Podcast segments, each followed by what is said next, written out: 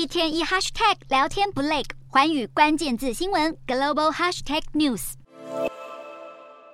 疫情后人才大迁徙，新加坡成为亚洲唯一人口成长的国家，各国高阶专业白领人才涌进新加坡。为了挑出精英中的精英，新国新制即将上路。新加坡的人才政策精准细腻，透过产业间的连结、跨部会的动员，还有区分非公民以及公民的权益，成为了吸力极强的人才库。不过，职场阶级分明却是新国的一大隐忧。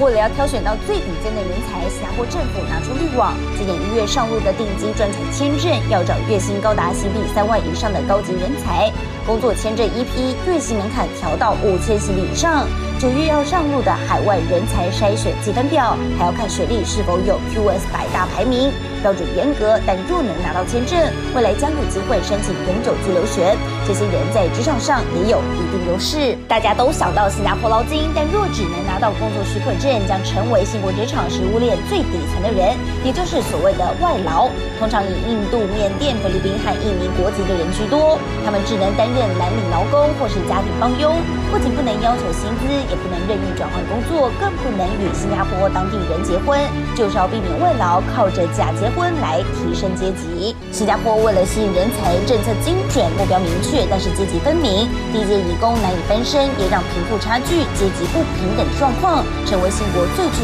争议的隐忧。